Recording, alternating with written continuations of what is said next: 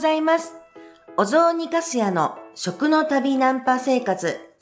5月19日金曜日でございます。すいません。はじめに今日はちょっと私またなんか二度寝してしまいました。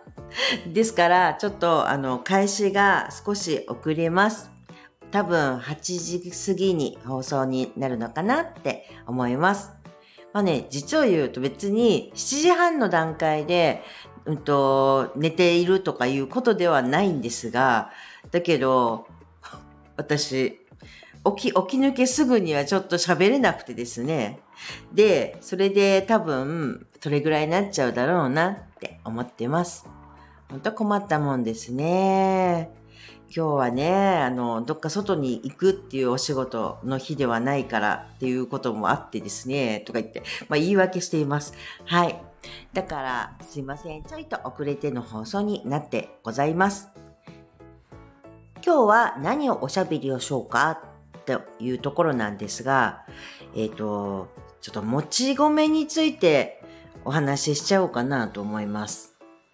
私ですね、今、あのその、なんていうんですか？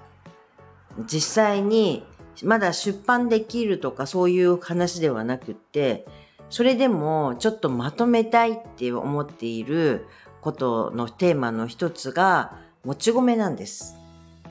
で、一緒にぜひぜひぜひぜひやってもらいたいって思っている、えっ、ー、と、お友達がおりまして、それが、まあ、長尾明子さんっていう人なんですよね。いやね、長尾明子さんっていう人が、まあ、ちょっとね、変な人なんですよ。まあ私がね、言っちゃうと、どうなんかいねって感じですけど、彼女からしてみたら。でも、まあ変なんですよ。まあね、ある種これも、なんていうか天才ですね。もうね、独特すぎてですね、なるほど、と。もう、うふふ笑いながら、こう見ちゃ、見ちゃってるっていうような、そんな女子でございます。実は私と同い年でございます。で、な、どんな人がっていうとですね、まあ、あの、私、もち米について、ちょっと、なんか、あの、料理だとか、そういうのを改めて提案するっていうことをするならば、彼女とがいいなって、まあ、思っちゃったわけです。なんで思ったかっていうと、私はそれまで、まあ、まともにお話ししたことがあるのって多分、1回ぐらいしかない、なかったんですよ、ずいぶん前に。だけど、あの、昨年、水遁の本を出してたんです。彼女が。まあ、水遁の本とってもね、あの、いい本なので、ちょっとこれ、リンクのところかに、あの、なんか、どの本っていうのはちょっと書いときますので、もしよかったら、あの、アマゾンポチしてあげてみてください。いや、水遁の本って、ちょっと、やっぱりでも、そもそも、不思議というか面白いじゃないですか。あ、これって彼女がすごいやりたくって、それで出したいって思って、それでど、うんと、出版社さんか何かにご提案されたんだろうなっていうふうになことはすぐ分かりましたよ。だって、そんななんかニーズがあるっていうことではないだろうと思ったから。でも、水遁の本ってですね、面白い、これがね、面白いんですよ。水遁っていうのは、まあ本当郷土料理、私みたいにいろいろ訪ね歩いてたりとかすると、まあ私、そのと、あの、九州にいたじゃないですか。そうすると、大体ダゴっていうのがあるんですよ。ダゴ汁というかね。えっ、ー、と、熊本にしても、うんと、福岡だとか、それだとか、佐賀だとか、まあ、その辺のところでは、まあ大体、えっ、ー、と、小麦粉を、えっ、ー、と、こう、こねこねしたものが汁の中に入っているっていうようなダゴっていうのが食べられていたりする。これってまさに水遁でしょ？言葉を変えたら。そして、小麦粉をこう、こねこねこねってしたものをお菓子にしたりってするところだったら、全国各地たくさんあるわけです。だから、これは本当に、まあ、あの、いわゆるお米じゃない炭水化物としてあっちこっちで食べられているスタイルなわけです。それを、えっと、標準語に何ですかね。で表すと、それが水遁なわけですね。っていうような音を出してたんですよ。それをね、見てね、あ、この人だなって思ったんですね。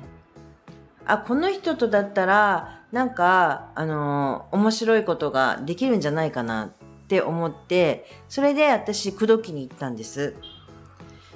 口説きに行ったっていうのが、彼女が岐阜県の出身で、それで、あの、美濃加茂っていうところに、まあ、美濃加茂っていう屋号を使って、あの、活動されてる人でもあるんですけれども、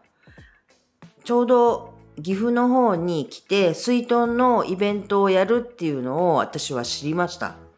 で、私その時、長浜、滋賀県の長浜にいたわけです。お、近いって思ったんですよ。決して近いわけではないですけど、まあ2、3時間かか、2時間ぐらいはかかるんですけど。だけど、あ、近いと思って、それで、あの、そのイベントに行って、そして、それでおしゃべりしましょうって言って、木曽川のところをテクテクと二人で歩いて、そして木曽川を見ながら、よし一緒にやるぞということを、まあ宣言する、勝手に。一緒にやろうっていうふうに木曽川を見ながら語った。それが、まあちょっと、あの、スタートなんです。もち米の話をするとか言いながら、その前の話が長すぎる。そう、水遁の話ばっかりしてますけれども、実はもち米の話をしようと思っております、本日。はい。ということでですね、その、えっ、ー、と、まあ、長尾明子さんと一緒にやりたいって思っている、もち米の、なんか、おもち米をもっと日常的に使っていただき、いけるようなご提案をする、そんな、なんか、本が作れたらいいなぁと私は今妄想しているのです。だからですね、私、その、彼女と会ってから、そうやって、うんと、やりましょうよって基礎側でおしゃべりしてから、実を言うと、まあ、ちょっとは買いましたけどね、1キロぐらいは米買いましたが、私はもうその後はもう米を買ってないんですよ、自分では。ほとんど。で、なんであの普段のご飯を食べてるかっていうと、もち米でございます。基本は今ずっともち米を食べてます。私ね、うるち米も大好きなんですよ。実を言うと、お雑煮屋さんだから餅が好きなんでしょって思われるかもしれませんが、餅も好きですよ。でも餅も好きですけど、私は本当は普通の米、米が大好きです。ご飯が。だけど、ちょっともう、あの、しばらく、もうもち米を、もういろいろ使う生活をしてみようと思って、まあ基本は今もち米を食べて、ずっと暮らしているんですよね。まあ約1年ぐらいかな。そうするとですね、ほんとね、やっぱりもち米って面白いんです。もち米って意外と皆さん、えって言われたりするんですけど、まあめちゃくちゃ浸水が早いんですよ。例えば、お米を、あの、炊く前に、今炊飯器のモードでですね、そんな必要がないものもありますが、普通に例えば、あの、鍋で炊きますだとか、あの、超シンプルな炊飯器で炊きますっていう時は、えっ、ー、と、まあ、30分ぐらい、だいたい浸水するっていうのがあるじゃないですか。炊き始めに。もち米にはそれ必要ないんですよ。もち米には、そうんと、浸水はほぼ必要ない。もうね、あっという間にね、水を吸っちゃうの。だから30分も置いてたりすると、もう水なくなっちゃうよっていう状態になっちゃうわけですよ。だからすぐもう炊いちゃうんですね。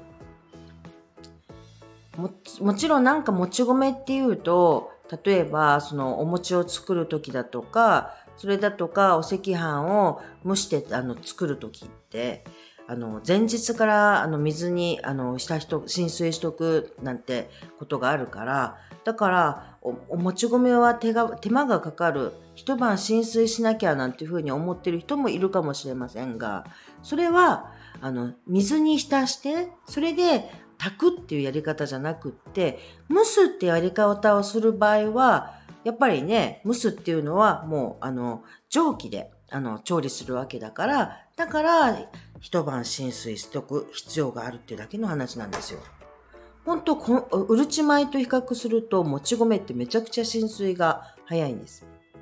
だから、それを逆に考えると、めちゃくちゃこれってパエリア的なものには合うよねっていうの分かりますよね。もう本当にそのまんま、あの、なんていうんですか、あの、えっ、ー、と、フライパンだとかそういうので作るっていう料理には向いてるっていうのもお分かりだと思いますし、例えば、急いでですね、あの、お粥を作りたいなんていう時、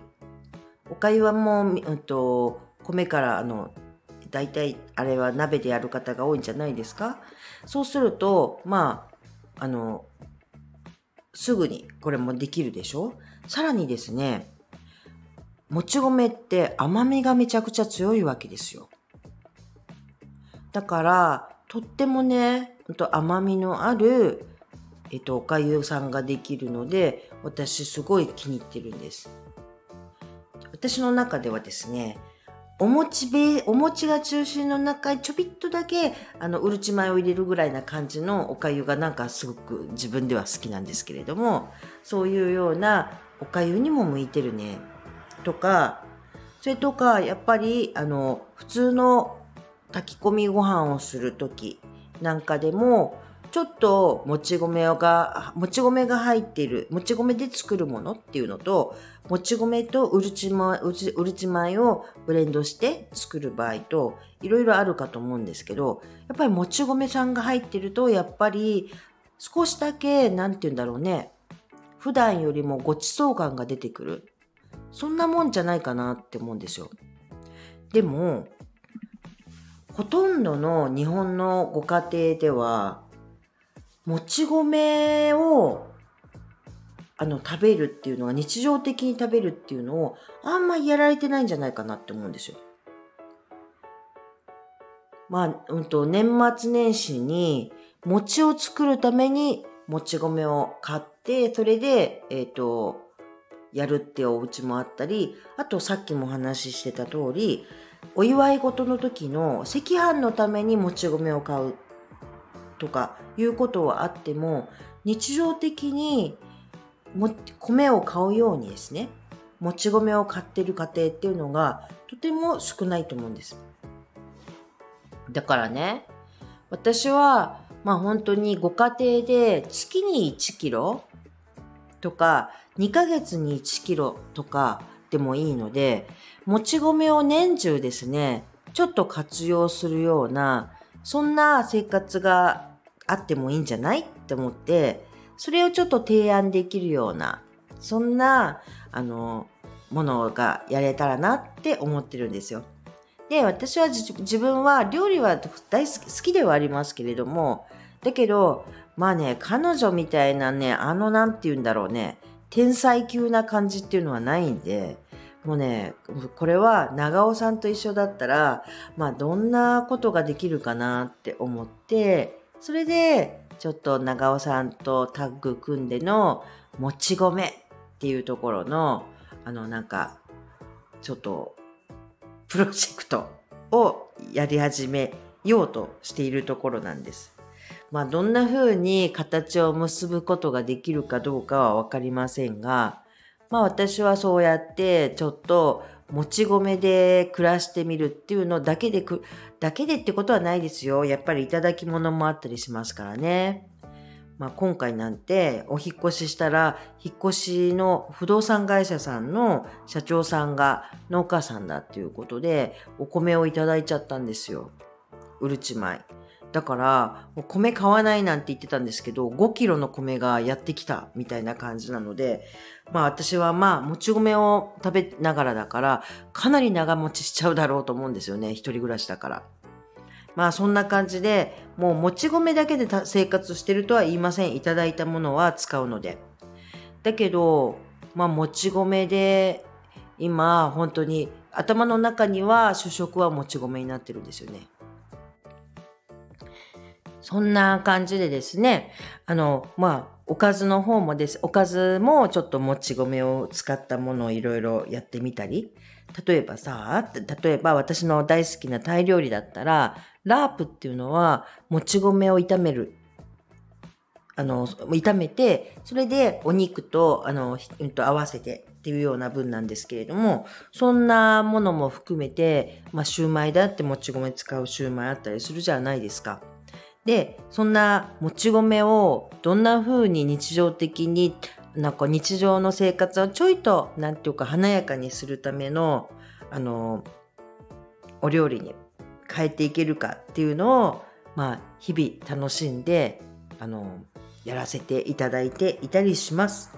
うまくこの辺のことがまとめて、それで、あの、皆さんに紹介できる形できたらいいなと思っているそんな私でございます。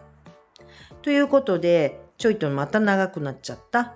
はい。えっ、ー、と、この辺で終わりにしたいと思います。